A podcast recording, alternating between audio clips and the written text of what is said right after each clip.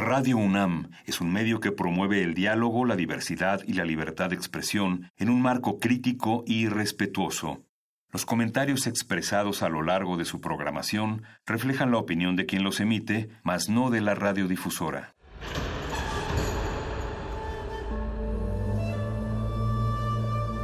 Un templo para la apreciación del ser mediante el sonido. mediante el sonido. Para nosotros. El sol sale durante la noche.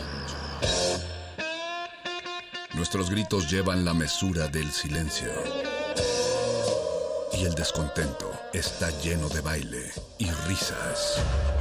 A todo, incluso a nosotros, nos resistimos. La universidad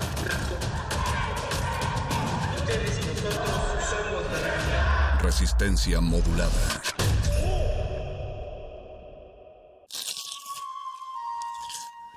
Es momento de alimentar nuestro espíritu con páginas. Las letras son la botana del alma.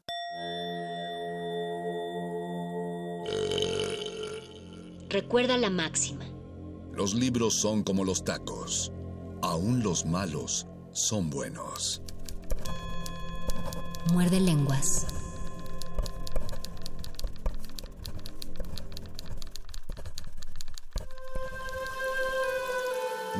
Nosotros sabemos muy poco sobre poco. Por eso nos reunimos para intercambiar conocimiento. Porque entre todos, todos sabemos. La entrelengua. Buenas noches, bienvenidos a este Muerde Lenguas de Semana Santa. Estamos en el 96.1 de FM y esta es la voz de Luis Flores del Mal y a nombre de el Mago Conde y el Doctor Arqueles les doy la bienvenida.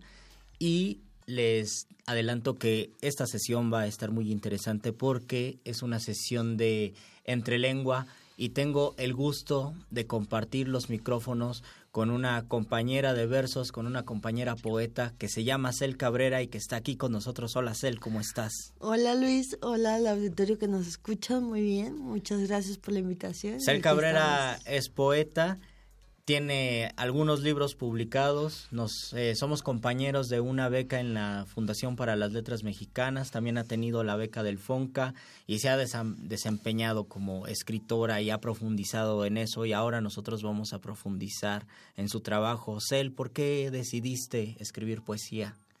Yo creo que no me quedó de otra. La poesía es la mejor alternativa que pude encontrar para todas estas ganas de jugar con las palabras, de encontrar el nombre exacto de las cosas y nombrarlas desde, desde la poesía, justamente.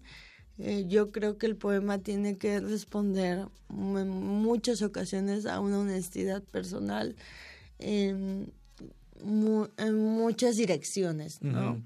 No solamente la anécdota, sino también esta honestidad de decir las cosas como deben de ser de agarrar las palabras y dejar de usar eufemismos para, para decir las cosas que vemos todos Hay los una días. especie de sincerarse con uno mismo.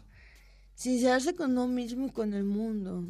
Y, y con los demás y con los que nos rodean y con los que no nos conocen.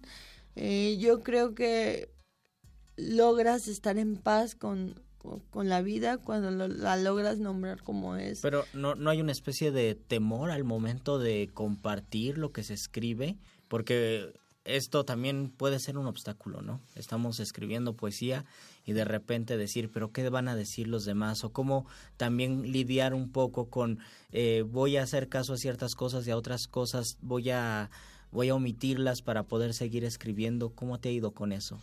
Pues me ha ido, dejémoslo ahí. es de pronto complicado justamente cuando, cuando asumes una postura ante la vida, cual sea, no nada más en la literatura, sino en la vida, eh, seguir fiel a esas posturas que, que uno se, se pone, ¿no? En, uh -huh. las que uno se pone.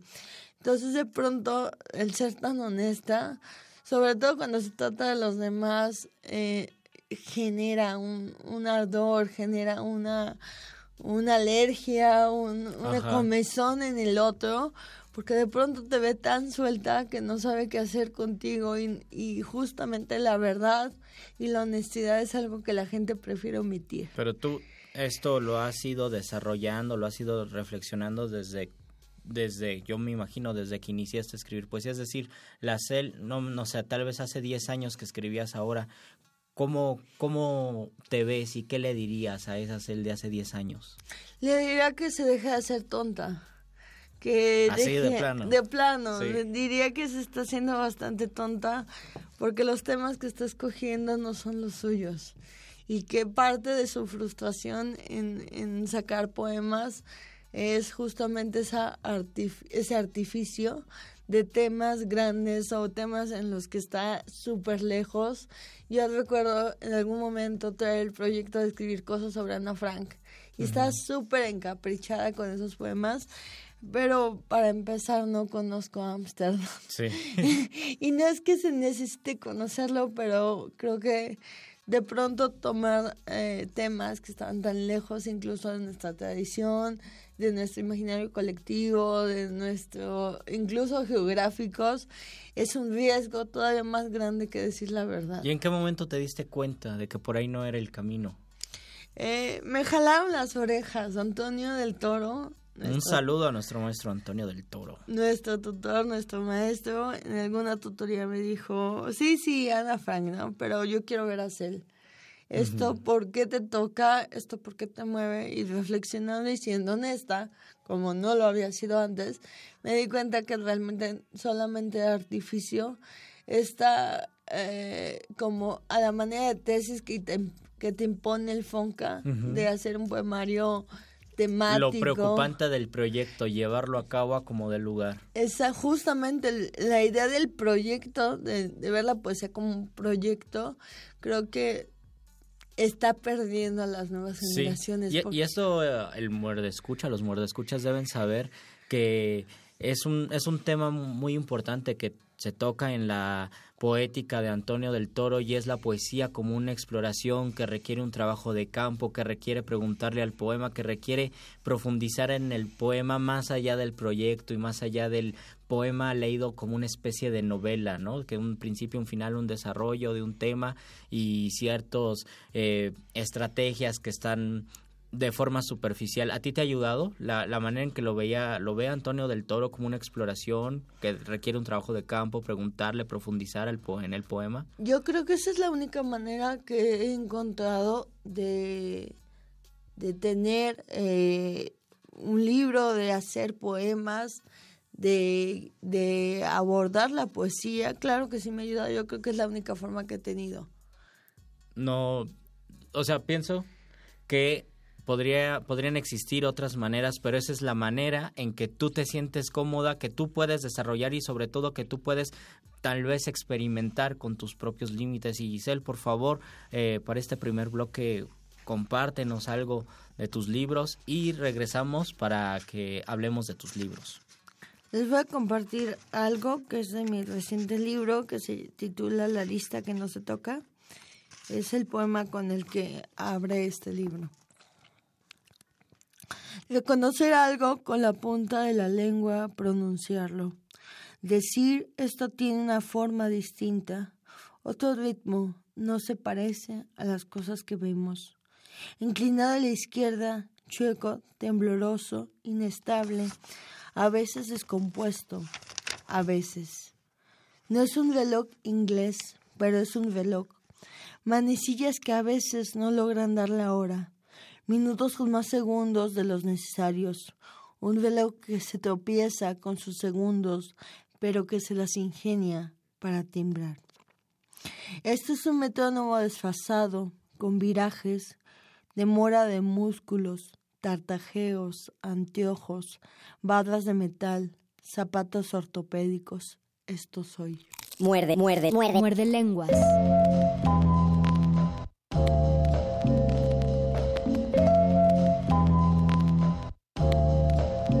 mismo sueño, un nuevo día.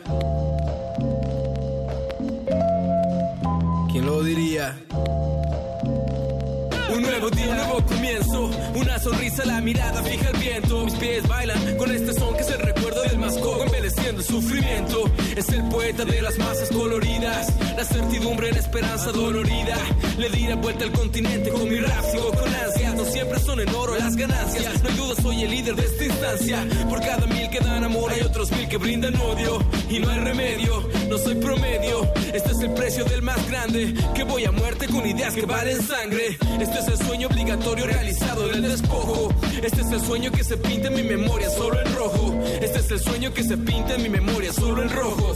Un nuevo día en la travesía, yo soy el testigo. Este es el sueño obligatorio del despojo aquí conmigo. Nuevo día la travesía, yo soy el testigo. Este es el sueño obligatorio del despojo aquí conmigo. Nuevo día la travesía, yo soy el testigo. Este es el sueño obligatorio del despojo aquí conmigo. Nuevo día la travesía, yo soy el testigo. Este es el sueño obligatorio del despojo aquí conmigo.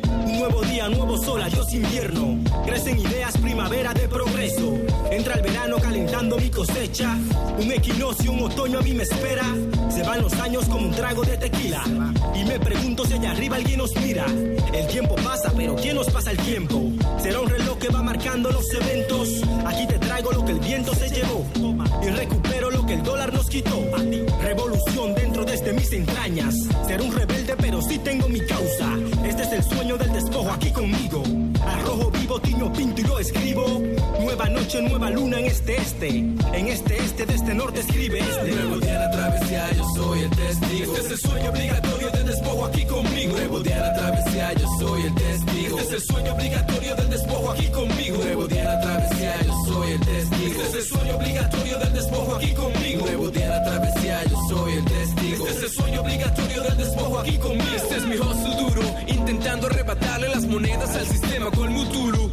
Pero es su juego y su dinámica, mi rima esfuerzo y es polémica, lo teórico y la práctica. Esto es a fuego lento, el arrebato del poder será violento. Pregúntale a la media por el circo y sus estrellas. Encuéntrame en un jazz con rimas cuerdas, encuéntrame en tu rap aunque te muerdas.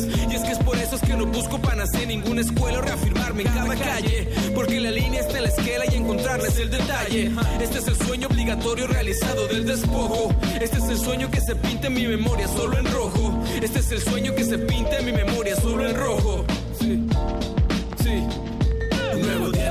Travesía, yo soy el testigo. Este es el sueño obligatorio del despojo aquí conmigo. Nuevo día la travesía, yo soy el testigo. Este es el sueño obligatorio del despojo aquí conmigo. Nuevo día la travesía, yo soy el testigo. Este es el sueño obligatorio del despojo aquí conmigo. Nuevo día la travesía, yo soy el testigo. Este es el sueño obligatorio del despojo aquí conmigo.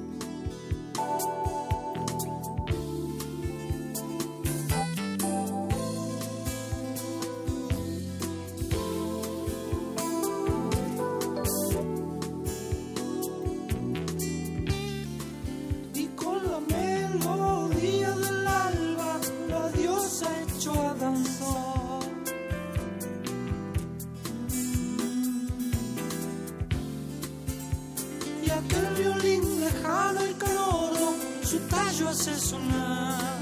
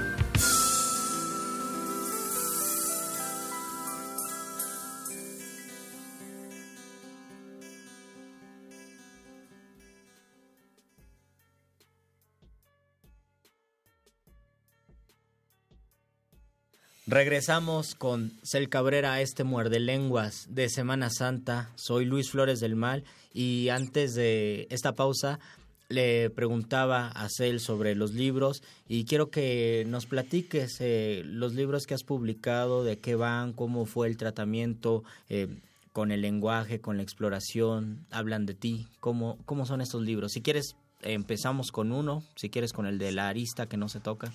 Bueno, la lista que nos toca es el último libro, pero es curioso porque es un libro que viene haciéndose desde hace mucho, de poquito en poquito, de poema en poema, eh, de lo que hablábamos a- hace un momento, de no ver el poema como un proyecto, de no ver el, el poemario como un proyecto, sino como un conjunto de poemas que pueden o no guardar relación entre sí. Eso no importa. Eh, al final de cuentas son nuestras obsesiones las que nos hacen volver a ciertos temas, volver a ciertas palabras, de, volver a ciertos gestos en, en lo que escribimos, ¿no? De pronto he leído los dos poemas y digo, esto ya lo dije de otra forma, pero en realidad es esta necesidad de seguir explorando eh, por este por este sentido. Yo trato en los dos libros, es muy curioso porque los lees, en apariencia no tienen nada que ver. Eh, un libro habla de mi familia, de las mujeres de mi casa. Ese libro, Una jacaranda en medio del patio. Justamente ese libro eh, que estamos a- viendo aquí. eh, bueno, ustedes no lo ven. Que estamos escuchando. Que aquí. estamos escuchando. Aparentemente, entre la, una jacaranda en medio del patio y la lista que no se toca, eh, no hay nada en común más que yo, ¿no? Pero he encontrado, eh, a fuerza de estarlo leyendo, de estarlo presentando, como los vasos comunicantes, y creo que uno de ellos es justamente lo que hablaba al inicio, de nombrar las cosas, de, de sacar como la hebra oscura, el pasado puerco que todo el mundo Ajá. tiene, que todas las familias tienen, que todas las personas tenemos. Eh, justamente en la jacaranda como que lo que traté fue de revalorar el papel de ser mujer en estos días, que es algo muy, muy pertinente. Y justamente en la lista que nos toca es el papel de la parálisis cerebral como una, como una condición de vida, igual que la condición de ser mujer, ¿no? En, en cuanto a temática, primero te acercas al papel de ser mujer en contextos familiares, tal vez de, la- de las familias tradicionales mexicanas, y después en la arista que no se toca hablas de la parálisis cerebral. ¿Cuál fue como el paso para profundizar o para buscar otra otra parte de ti? Al momento de al momento de escribir y al momento de querer comunicar algo es decir por qué primero escoges la temática eh, de una jacaranda y después de la arista que no se toca Yo creo que es la escala, el umbral del dolor en, en la literatura, en la escritura. Yo creo que siempre elegimos lo que, iniciamos con lo que menos duele y vamos de menos a más. pero no por eso deja de ser crudo ¿no? De- no, no, o deja de tocar fibras Duele, duele, así te duele Claro. un, un poquito o te duele un montón, ¿no? Eh, entonces, justamente empecé a hablar de, de las mujeres de mi familia. Yo siempre había querido escribir algo sobre mi abuela. Entonces, en algún taller que estaba tomando por ahí con Luis Jorge Bone, eh, hablamos de poesía narrativa y creo que si yo tuviera que, que inscribirme en una corriente literaria, pues sería justamente el- la poesía narrativa, lo cual parece curioso. el poema que cuenta algo El poema que dice, el poema, eh, el poema que, que cuenta algo, justamente que, que te presenta un personaje, pero a veces el personaje son las palabras para mí. Te puedo hablar de mil cosas, pero en realidad lo que estoy haciendo es jugando con las palabras. claro pero desde su sustrato narrativo ¿no? Claro, y tiene mucho sentido por mi formación. Yo he querido negar muchas veces eh, la cruz de mi parroquia. He querido eh, inscribirme en esto, en esta poesía del lenguaje, en estos juegos de palabras, pero lo, lo cierto es que no voy a poder, al menos no pronto, porque vengo de, de una formación de periodistas claro en donde hay que ser objetivo, pero también hay que contar algo, hay que denunciar algo, hay que hablar de algo. Entonces no puedo ver la poesía como otra cosa.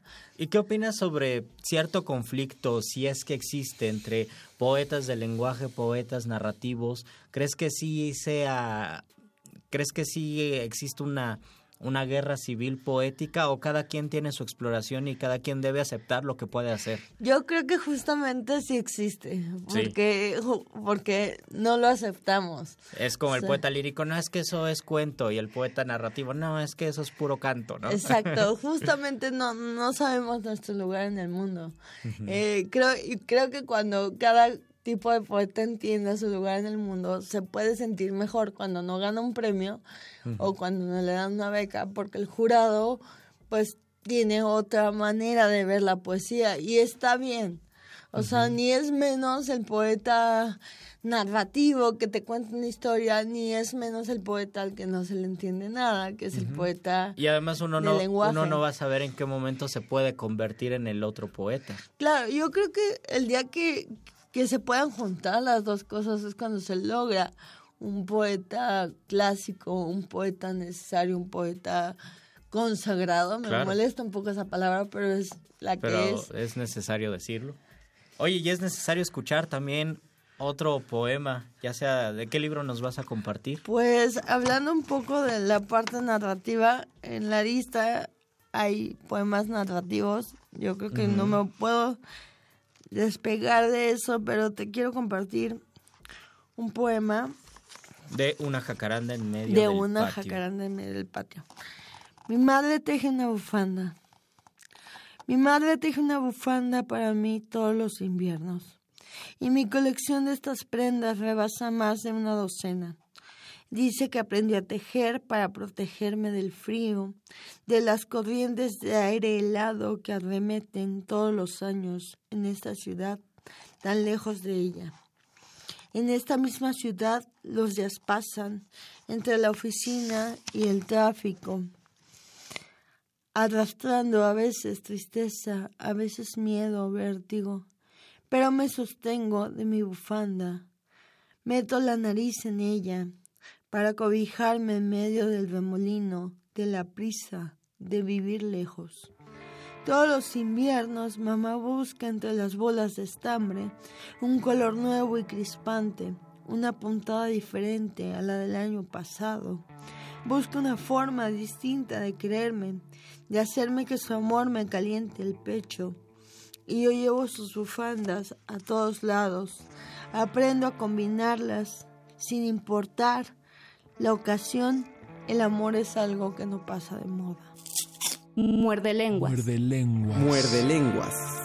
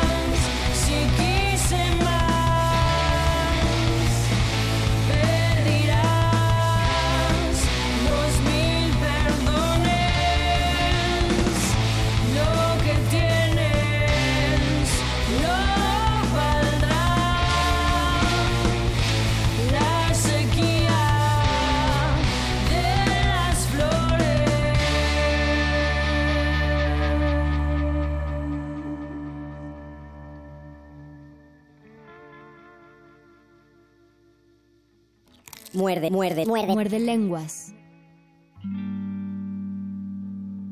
I lost myself on a cool, damp night. I gave myself in that misty light. Was hypnotized by a strange delight under a lilac tree. I made wine from the lilac tree. Put my heart in its recipe. Makes me see what I want to see and be what I want to be. When I think more than I want to think, I do things I never should do. I drink much more than I ought to drink because it brings me back you.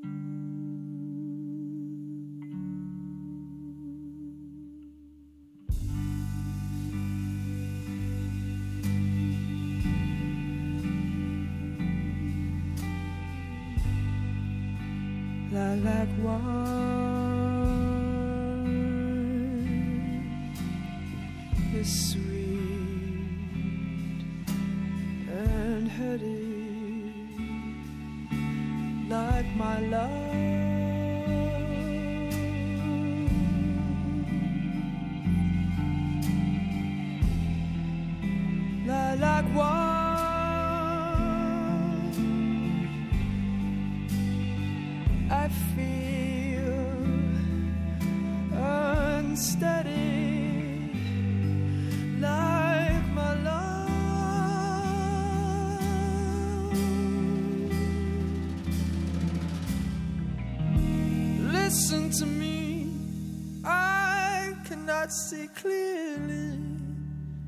that she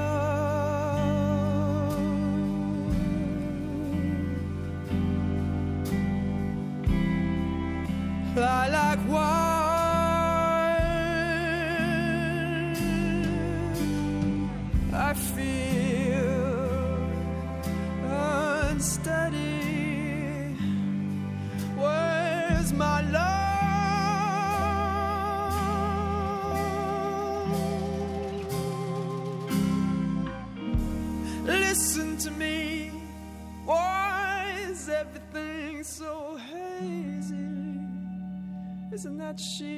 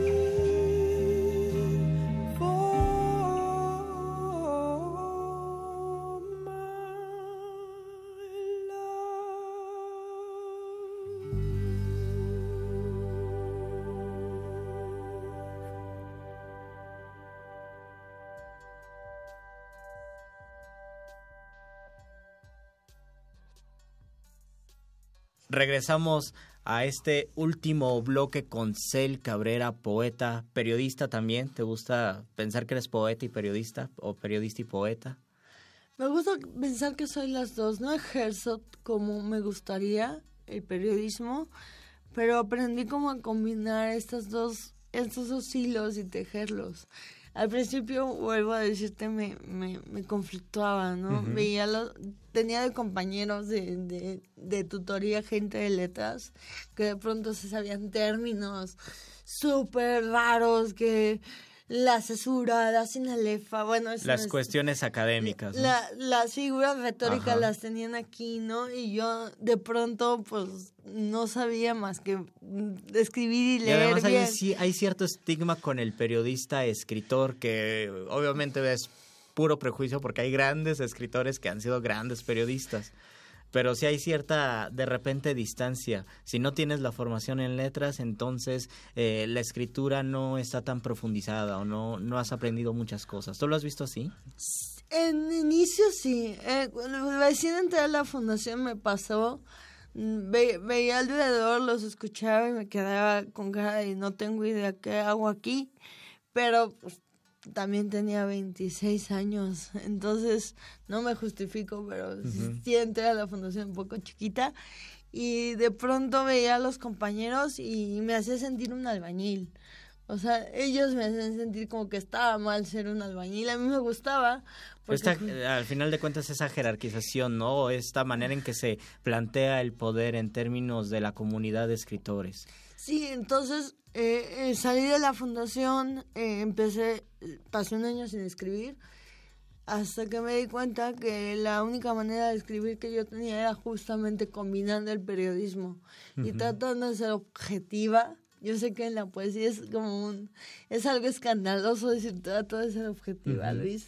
Y, y ade- y además hay, hay algo muy importante que es desde la subjetividad conectar con las otras personas. Leíste un poema de, de una bufanda, de una experiencia, pero, pero a partir de allí yo sé que muchas personas empatan con esa idea y todos tenemos... eh, no, no tal vez una bufanda, pero una prenda que también nos llama la atención por, por un trasfondo que tú sabes plantear. Es decir, la, la subjetividad sirve también para decir que tenemos algo en común, ¿no crees? Justamente, y aceptándolo, aceptando la voz que tienes. A mí me- molestaba escuchar mi voz y ahora me la paso mandándole audio a todo el mundo. Entonces, a partir de que aceptas justo la, la voz, tanto en la escritura como en la vida, y tu aspecto, creo que te puedes liberar y te puedes sentir más libre en el papel y el tan, tan nombrado bloqueo deja de existir.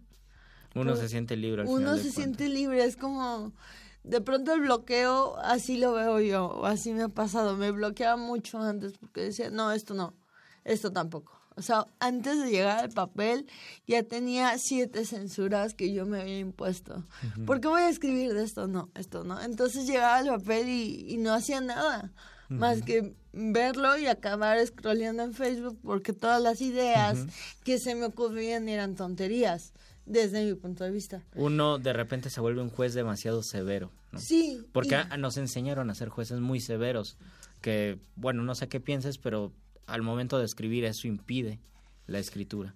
Eso impide, yo me tuve que soltar el cabello con los dos libros. Claro, fueron como apoyos, porque siempre que acabas un poema es muy, es muy vanidoso pensar que ya está acabado. Entonces, de pronto llegar y pues enseñárselo al compañero y decir, ¿qué le harías, no? A la compañera, ¿cómo, cómo le entro, no? Pero ya hay algo sobre qué trabajar. Pero justo llegar justo a ese algo de, de donde partir era lo que a mí me costaba trabajo. ¿Y qué es lo que te deja el primer poemario, el de una jacaranda en medio del patio? ¿Cuál es tu experiencia? ¿Cómo hay una cel antes y después? Y también con eh, la arista que no se toca. Con la jacaranda en del patio me ha pasado que me reconozco cada vez más fuerte en las cosas que no me gustan de mi familia o de esta imposición social de ser mujer. Más que nada es como un acto de rebeldía. De hecho, mis tías no me hablan. A, ra- a raíz de... A raíz de la publicación ¡Ay, de este libro, mis tías no me hablan. Y bueno, eso ya Saludos es... a tus tías si están Saludos a mis escuchando tías este que odian mi libro y me odian a mí por haberlo escrito. Pero es justamente darme cuenta que yo no quiero repetir esos patrones eh, heredados, ¿no? Y con la arista que no se toca, que ya venía coqueteando mucho con esa idea de ser honesta, de salir del closet, ¿no? Ujú. Este, de, de liberarme y decir, a ver, llevo años escribiendo poesía, Eh, soy una mujer que, independiente, pero también soy una mujer con una condición llamada parálisis cerebral y no pasa nada. No me tienes que tratar con condescendencia porque no lo has hecho antes de que yo lo dijera, entonces no cambia nada. Pero el simple hecho de pronunciarlo también libera. Por eso es la arista que no se toca. Justamente, por eso es la arista que no se toca, porque yo viví años sin hablar de eso. Y en este momento, cuando te sueltas a escribir, si sale o te cuesta trabajo al momento de escribir. Me- es un año que es un poemario que me costó más de un año. Eh, yo creo que como cinco. Eh, Tú- no por sé, todo el proceso de aceptación. por todo el proceso de- se abandonaba, se dejaba. Cuando me dieron la beca del Fonca, yo ya tenía un promedio de 20 textos maquetados. O sea, ahí como garabateados, pero sí eran, pero no eran, pero parecía que iban a otro lado. Entonces, justamente la presión que te mete el Fonca me ayudó, es curioso, no, no es a queja, terminar. a terminarlo y, y, pues a rasgar lo que tenía que rasgar, a cortar lo que tenía que cortar, a curar lo que lo que no creo que esto sea catártico porque soy también enemiga de ver la poesía como algo catártico, pero sí la poesía para mí es un acto de reconocimiento. Claro. O sea, no para tenerlo, sino in- como De conocerse uno mismo, claro. Sí, entonces- Profundizar en entonces, nosotros. Justamente este libro fue reconocer algo en mí, decirlo, usar lo que mejor puedo usar, que son las palabras. Y tal vez alguien se deba reconocer, porque todos tenemos aristas que no queremos tocar. Y nos invitas también, Cel, a, a querer tocar estas aristas. Por último, ¿dónde conseguimos los libros? Y tal vez despedirnos con un poema después de que nos digas cómo conseguimos los libros y... Antes de eso, pues agradecerles a todos ustedes por haber sintonizado este Muerde Lenguas grabado a nombre de El Mago Conde y del doctor Arqueles. Los saluda Luis Flores del Mal. Y ahora sí, Cel, por favor. Bueno, los libros se consiguen en jacaranda en medio del patio, se consiguen en la tienda virtual de Abismos Editorial que amablemente abrió sus puertas para la distribución de este libro, ya que por ser de una secretaría, pues no, no se distribuyen. Y la lista que no se toca se distribuye conmigo porque me pasó justamente lo mismo, es de una secretaría y pues aquí no llegan a las librerías. Busquen entonces las redes sociales de Cel. ¿Cómo te encontramos en Como? Cel Cabrera en todos Cel lados. Cabrera con Z. Sí. Algo pequeño para despedirnos. Cel. Algo pequeño. Busco las palabras de lo que soy, el crujir de mis huesos después de cruzar una calle. Este dolor primigenio que no se borra con analgésicos. Este cuerpo camina a un compás distinto. Se inclina, una curva que amenaza con romperse. El cuerpo que nació tarde, un cuerpo adolorido de mirar.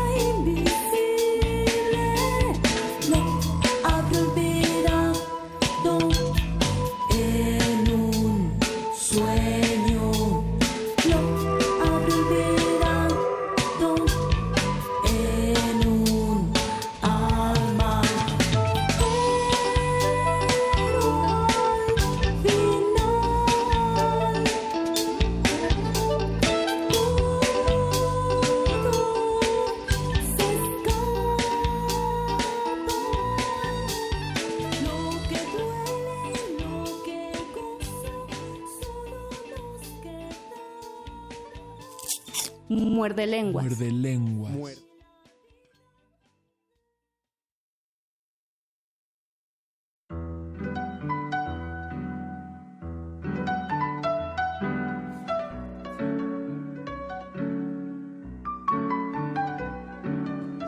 La vida es un viaje, no una estación. Saca tu memoria de esa prisión. Sé que hay bonitos recuerdos, pero no es de acuerdos. Tener recuerdos por obsesión. El tiempo aquí es como el pantalón de un niñito. Bien cortico y repleto de caca. Empaca tus sentimientos y llévalos en un bolsito hasta que el tiempo te diga dónde se sacan. La vida es un viaje, no una estación. Saca tu memoria de esa prisión. Tu vida es una película que ahorita es que comienza. Así que luce, cámara y acción. Hey, hace rato que no nos veíamos. Mucho ha pasado desde aquella velada. Sin embargo, te esperaba, aunque sin ansia, porque sé que en las nostalgias llegas y no dices nada. Te metes en mi cama, en mi cerebro indagas hasta que no puedo ya ignorarte, haga lo que haga. Ha pasado mucho tiempo. Señora inspiración, mucha dueña de mis buenos sentimientos.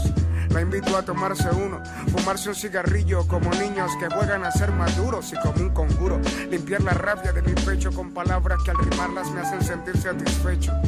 Al menos por un ratico, hasta que me despierten esa realidad de la cual soy convicto, como la rutina, como las doctrinas, como tantas cosas que me hacen pensar que estoy en ruinas. Nacer, crecer, reproducirse, morir, pues estar vivo no es precisamente igual a vivir. Estoy enloqueciendo, hay tanto que quisiera no haber descubierto. Siento que soy un muerto que vive encubierto. Cada vez mis canciones son más complicadas porque yo a veces me complico por nada. Mi mente es mi peor enemiga. Ah, me dijo te diré lo que es mentira sin pensar el daño que me haría. Vivimos entrenando para hacer dinero, estudiando cosas que a veces ni siquiera queremos, esculpiendo nuestros cuerpos. Para estar buenas y buenos, pues sabemos que para ver corazones todos son ciegos. El orgullo y el ego, hablando de felicidad sin ni siquiera saber qué queremos. Todos quieren la jeva más buena, camioneta nueva, pero ¿y la felicidad qué? Como dice el tema. Admito que a veces me cansa luchar y quisiera dormir para jamás despertar, pero recuerdo esos momentos que varias veces me dieron aliento y que me hacen agradecer cuando despierto. La vida es un barco, un tren, un avión que no se detienen. La vida no es una estación. Gracias por enseñarme lo que debo mejorar y saber que no a todo el mundo se debe pedir perdón. El mundo da más vueltas que un trompo borracho y los que están arriba en dos se pueden ir para abajo. Cuando yo me muera, lancen un lápiz en la caja de madera y no dejen pasar los que en vida no quieran. Nah, sírvete otro querida, porque siento que tengo un perro dentro del pecho todavía, arrancando cables, orinándose en las vías que conectan la circulación con mi psicología. Como he vivido mi vida, traté bien a varias putas y traté mal a quienes me querían. He consumido drogas solo por aparentar hasta que supe la definición de lo que es ser real. A veces bien y a veces mal, pero si de algo estoy seguro, es que nunca a mí me podrán enviar para zonas donde los hipócritas deban pagar sus tormentos. Porque digo la verdad hasta cuando miento. Y si miento es porque ignoro, por hablar sin pensar, pero nunca por querer cuadrar con todo, porque no soy monedita de oro. Me enseñaron a ser sincero para que me crean cuando salga el lobo.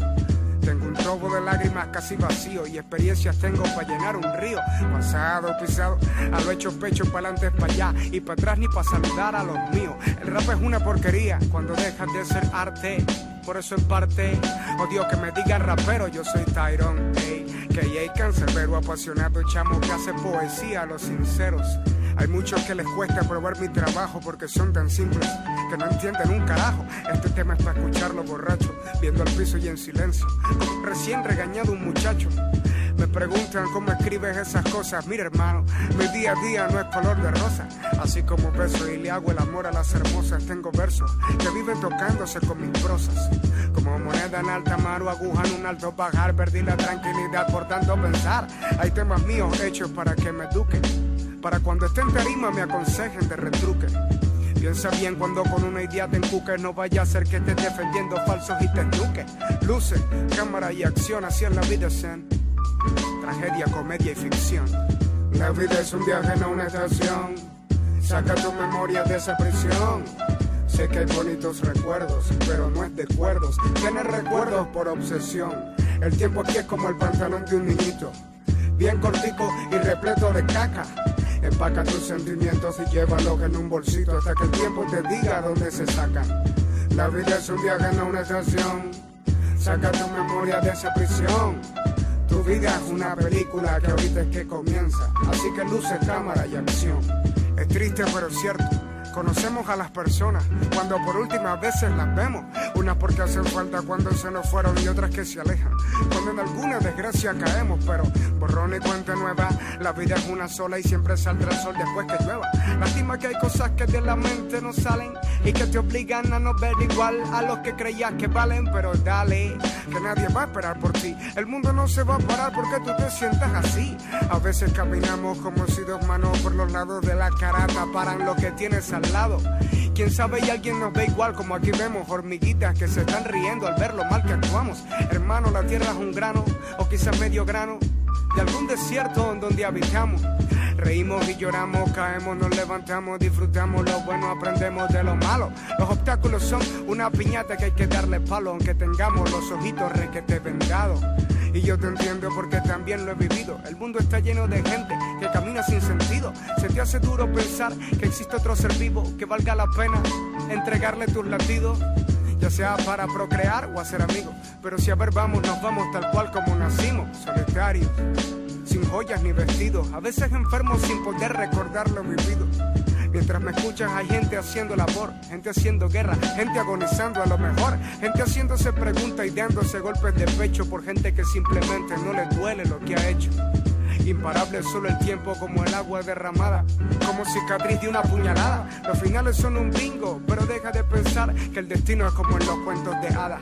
Trata de salvar lo que valga la pena y bota lo que ya no sirva bótalo, aunque te duela. Preocúpate por ti y disfruta plenamente mientras puedas, porque lo único seguro es que te mueras. La vida es un viaje, no una estación. Saca tu memoria de esa prisión.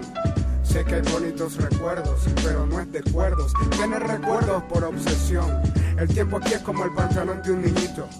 Bien cortico y repleto de caca. Empaca tus sentimientos y llévalos en un bolsito hasta que el tiempo te diga dónde se sacan. La vida es un viaje, no una estación. Saca tu memoria de esa prisión.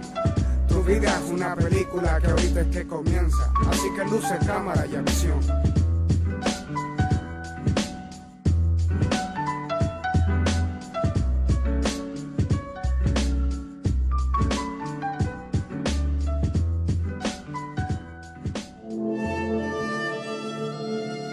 Última enseñanza del día. El dinero no compra la felicidad. Pero compra libros y tacos. Y eso se le parece mucho. Medítalo.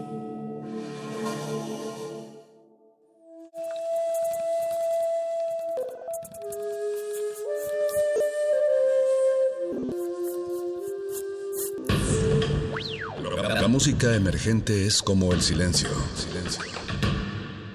Presente a nuestro alrededor. Pero audible solo para quienes tienen disposición de escuchar. Como todos, en este campo de cultivo. Cultivo de ejercios.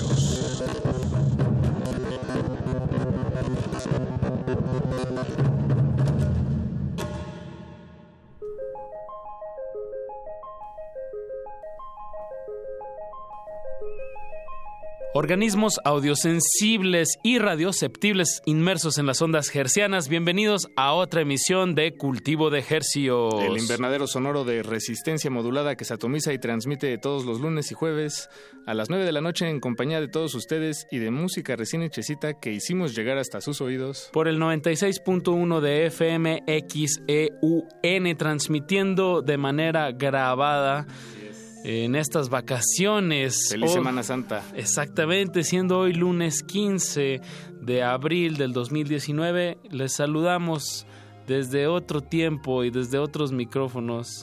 Apache o Raspi. Y Paco de Pablo, muchas gracias por su sintonía.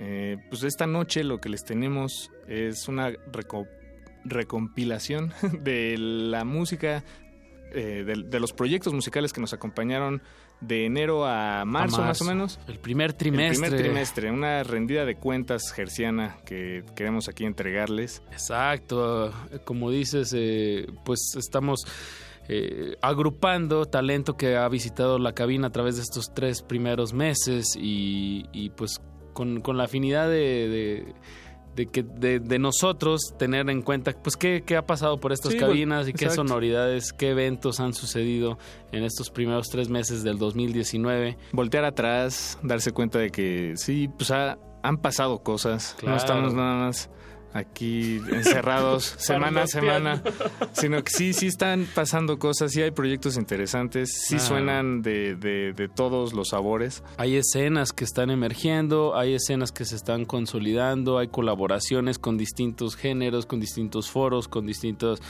talentos y bueno, pues aquí tenemos una pequeña muestra en esta cabina. Para que vean que sí, sí, cierto. Exacto, y que qué mejor que, que estén sucediendo estas cosas y que ustedes se enteren porque es la mejor manera de saber que, que hay una cultura allá afuera, que hay una escena que, que es el mejor síntoma de, de una sociedad sana. Así es, y nosotros solo estamos aquí para, para compartirlo. En realidad este es un programa que se trata de conversaciones normales con gente normal que, que resulta que hace música y pues nos da mucho gusto poderlo compartir. eh, El hacer eh, música para sea- ellos, sí, Claro, y para nosotros. y para ustedes. Y para ustedes, sobre todo, eso es lo que co- ahí cobra sentido. Y en este sentido también, eh, pues la de- democratización de la música gracias a la tecnología, o sea, hay muchos hacedores de música gracias a, a las computadoras y a pues a mucha tecnología que tenemos ya en esta época en las, ma- en las manos entonces pues es interesante también ver eh, y dar espacio para que esta música no, no solamente se quede en, en una computadora sino que llegue al FM que llegue al, al podcast y Al a- espacio. al espacio sideral Pues empecemos, Apache, con uno de los primeros invitados que tuvimos este año, allá en enero. Él se llama Andrés Canalla. Andrés Canalla es un cantautor, eh, vocalista de una banda pues más de hardcore que se llama Tungas. Eh, y este Andrés Canalla es su proyecto de solista, más hacia el folk americano, eh, baladas tristes. Recuerdo haber platicado con él, eh, pues sí, como, como, neces- como hay una necesidad de estar triste para poder componer.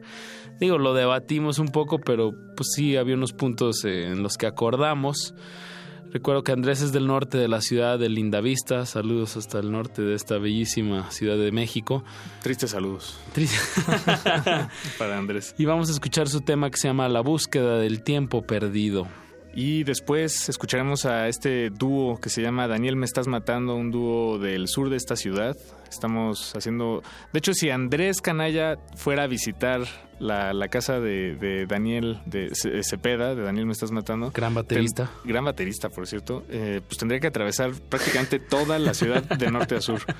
de Lindavista así- hasta el Pedregal. entonces, hasta ahí llega el radar. Bueno, a ver, por esta, en este bloque musical, eh, este proyecto, por cierto, pone en, en alto el nombre, el término del bolerogram. Bolero glam. Bolero, bolero glam. Ya que ellos están, pues, exacto, eh, usando un formato, pues, bastante viejo, como es el bolero, que, que puso a México en el mapa musicalmente muchos, muchos años, eh, como gran exponente. Pero en esta ocasión, pues, le están dando, como dicen, un, un tinte, pues, mejor vestido. bueno, Renovado, renovado, exacto, hablando de temáticas que, que, que identifican a públicos jóvenes. Y es un proyecto que le está yendo bastante, bastante bien. Daniel, me estás matando. Que, que en cierto sentido me, me gusta pensarlo como que viaja la música del pasado al presente. Exacto. Y vamos a oír su tema que se llama Hay cosas. Eh, con eso empezamos este primer bloque de la primera recapitulación de cultivo de ejercios del primer trimestre, trimestre de este 2019. Y no le cambie, que así vamos a estar haciendo bloques de dos canciones hasta el final de esta emisión. Cultivo de ejercicios. Cultivo de ejercicios.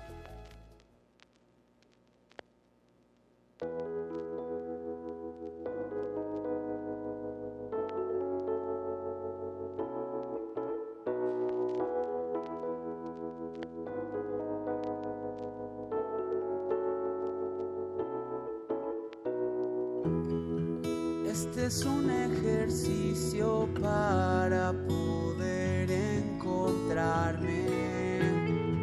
¿Cuántas veces tengo que recurrir a estos versos? Vicios que abandoné encerrados en un frasco nunca me hicieron más feliz, jamás me dieron algo más que esa simple satisfacción de sentir algo.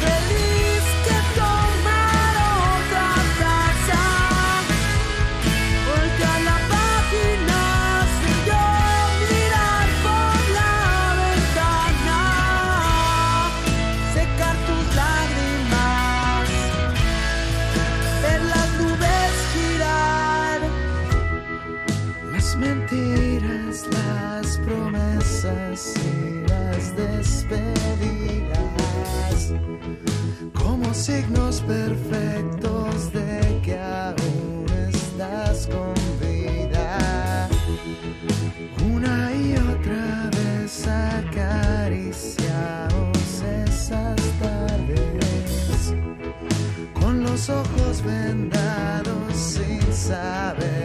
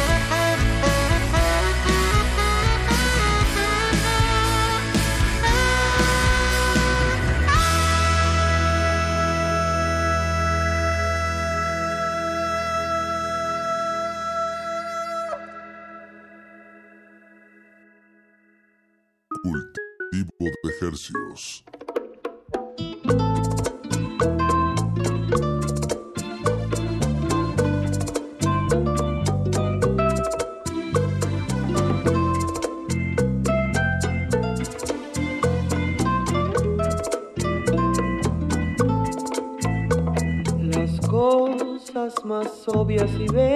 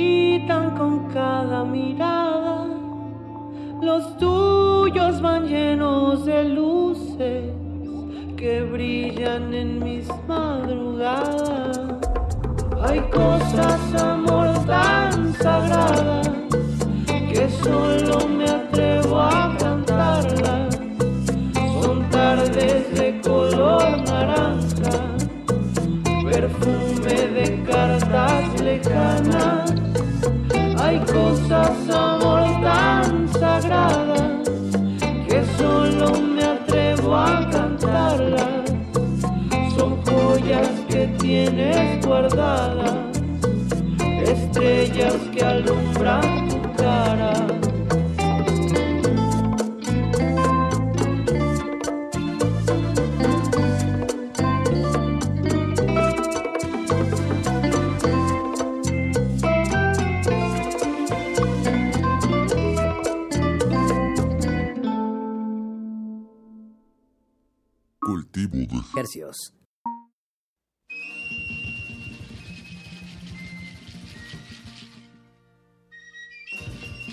Acabamos de escuchar Daniel Me Estás Matando con Hay Cosas. Y a Andrés Canalla con la búsqueda de El Tiempo Perdido.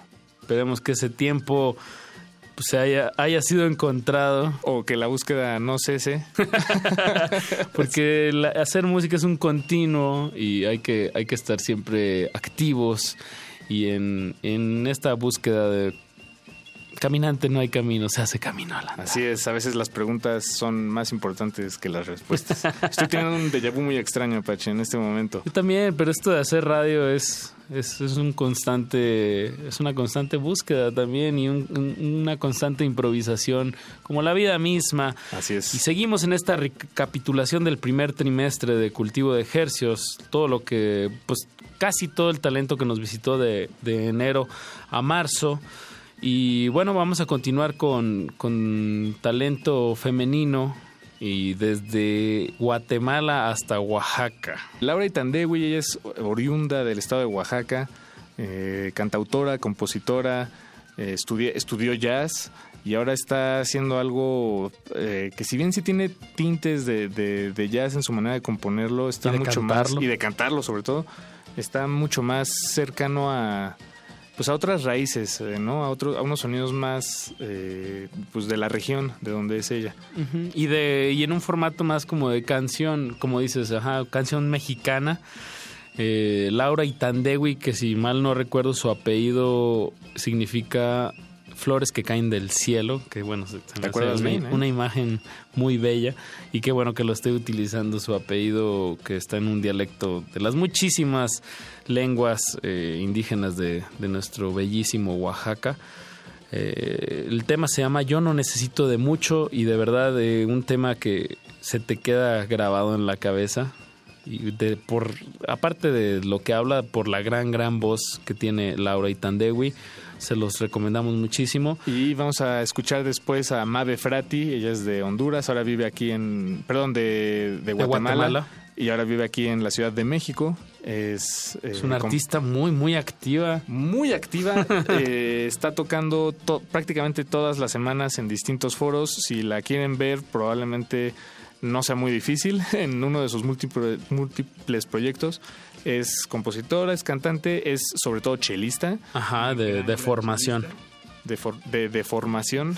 Y- Sí, más bien está deformando sus estudios porque ella, pues sí estuvo ocho años allá en la Nacional de Música en, en- en Guatemala y ahorita pues está explorando con su instrumento muchas, muchas posibilidades.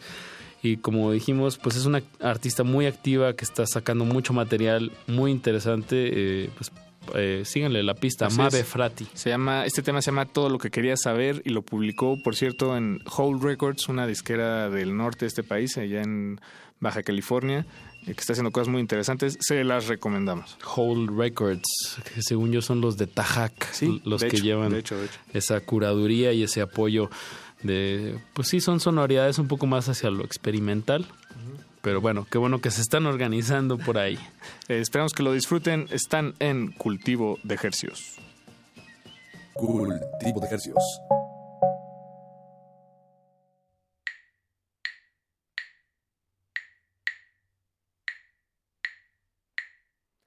Yo no necesito de mucho, tan poquito necesito yo. Un jaboncito para lavar la ropa y un hilito largo de tendedero donde pueda colgar mis blusas blancas mientras yo me envuelvo en tus ojos negros. Yo no necesito de mucho, tan poquito necesito yo.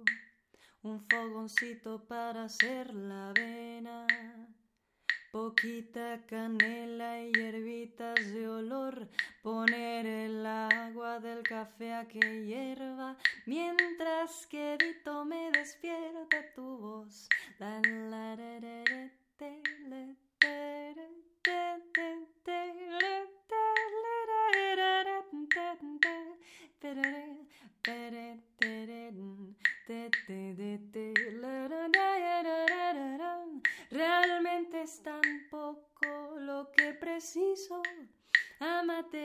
Materiales nunca tuve afición. No se extrañe usted cuando le explico que la mía es otro tipo de ambición. Pero no me crea, voy a demostrarle con la siguiente ejemplificación. Solo preciso dos palitos para marcar la clave. Alguien que me inspire y un chorrito de voz. Yo no necesito de mucho, tan poquito necesito yo. Un abrigo para cuando haga viento, manzanilla y miel para endulzar el té. Un reloj que me ayude a estar a tiempo y a despertar temprano para irte a ver. Yo no necesito de mucho, tan poquito necesito yo.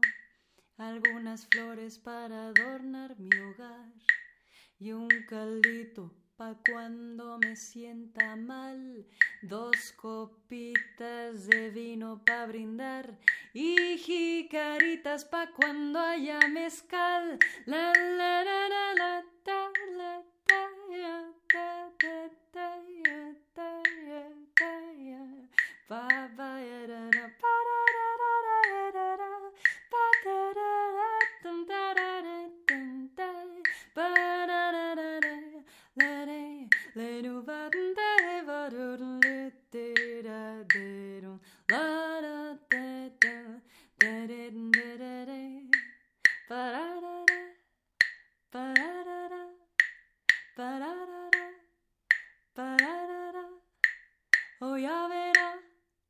Cultivo de ejercicios.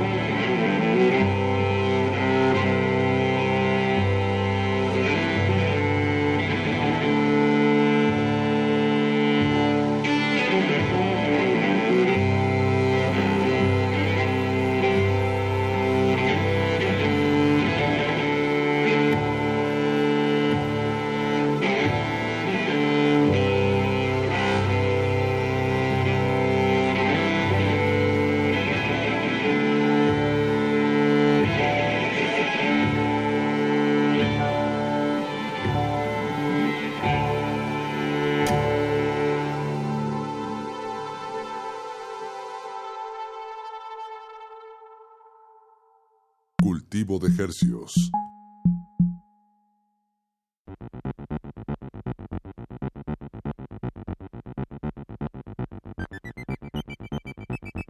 Acabamos de escuchar todo lo que querías saber de Mave Frati. Y antes de eso, a Laura y Tandewi no necesito de mucho.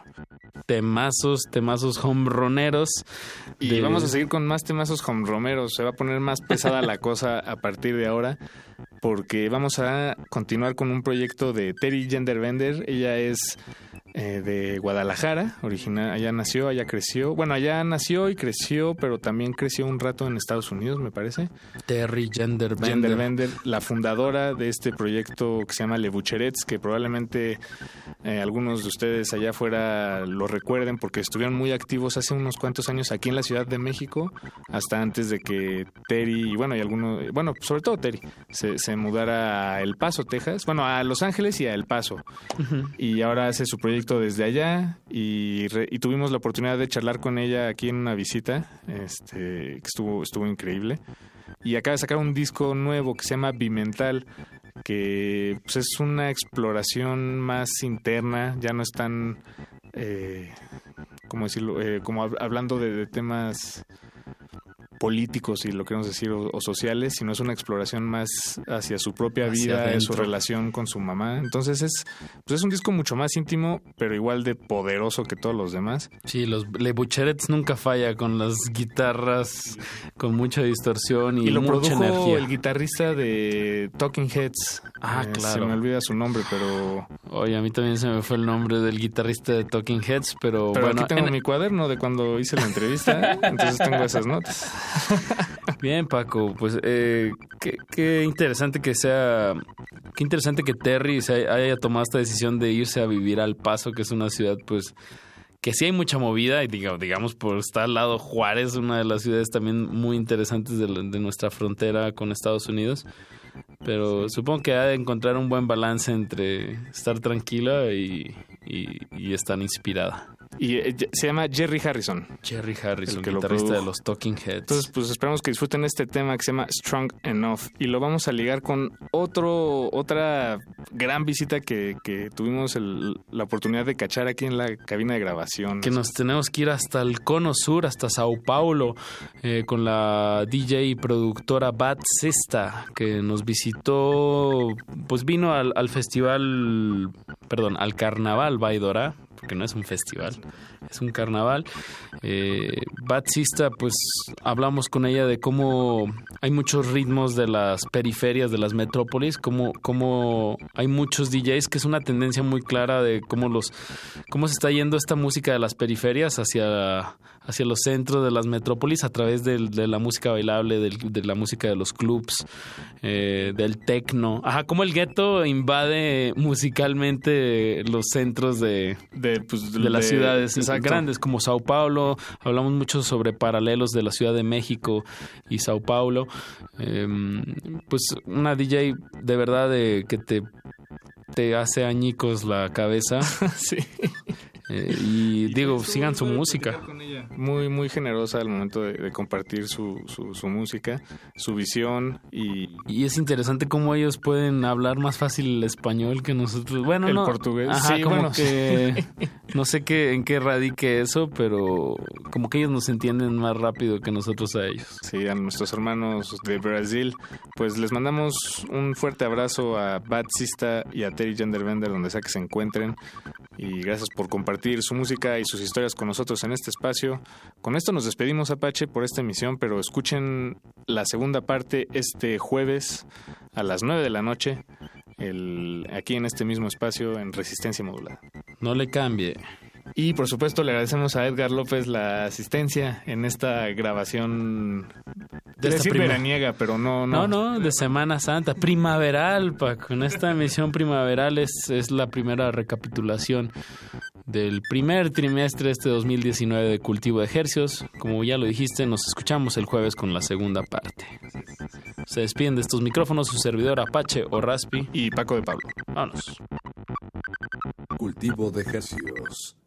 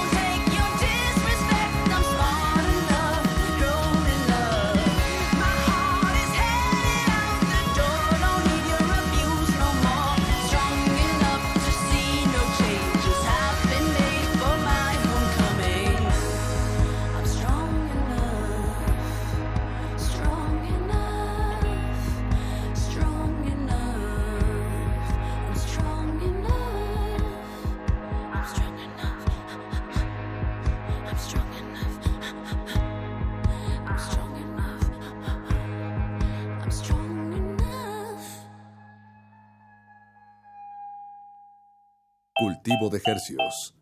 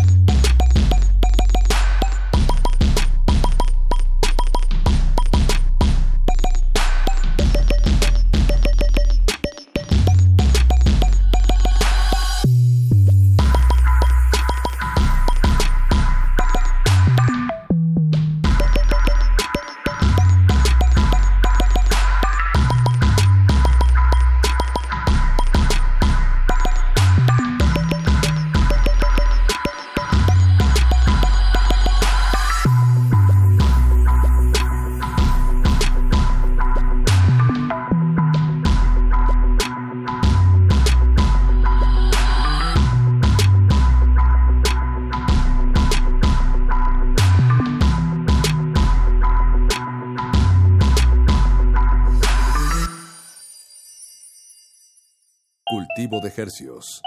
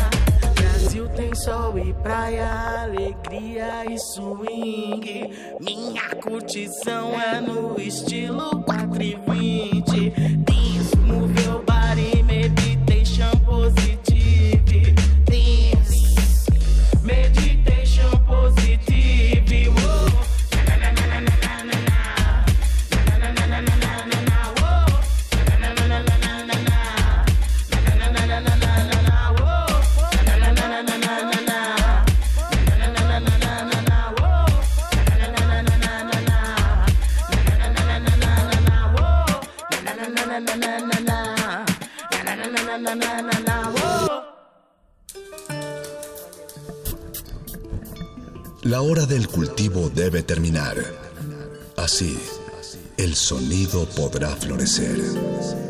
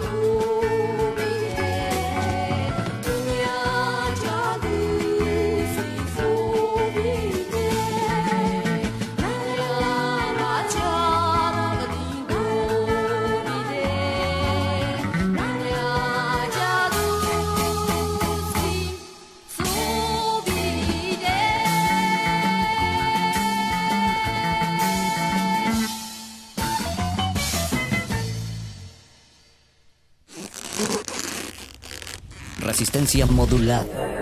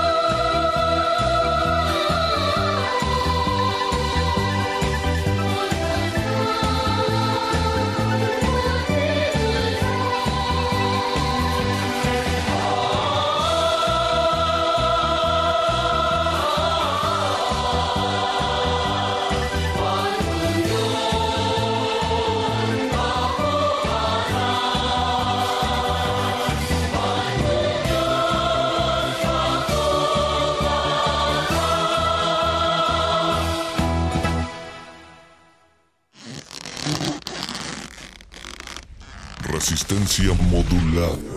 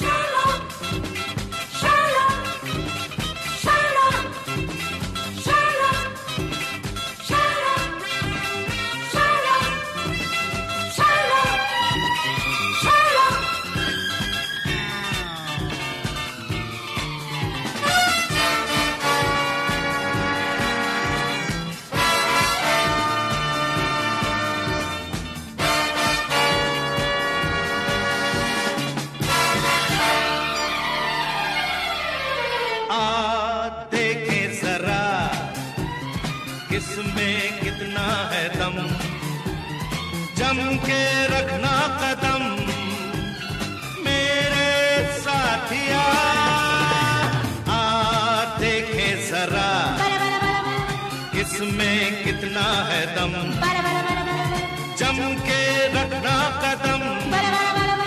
मेरे साथिया।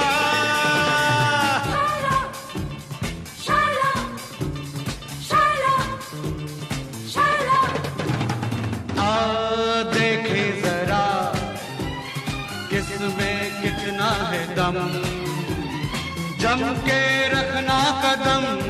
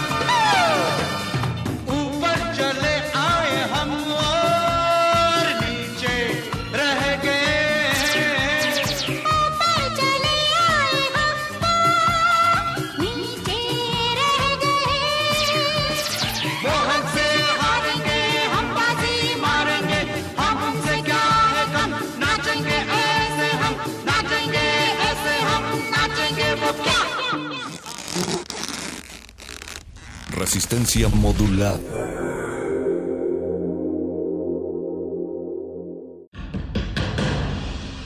Como dijo el sabio Playlist Zoo, el viaje de las mil canciones empieza siempre con la primera reproducción.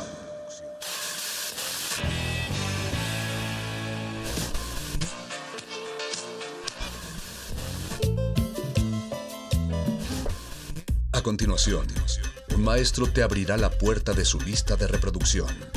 El resto va por tu cuenta. Play listo.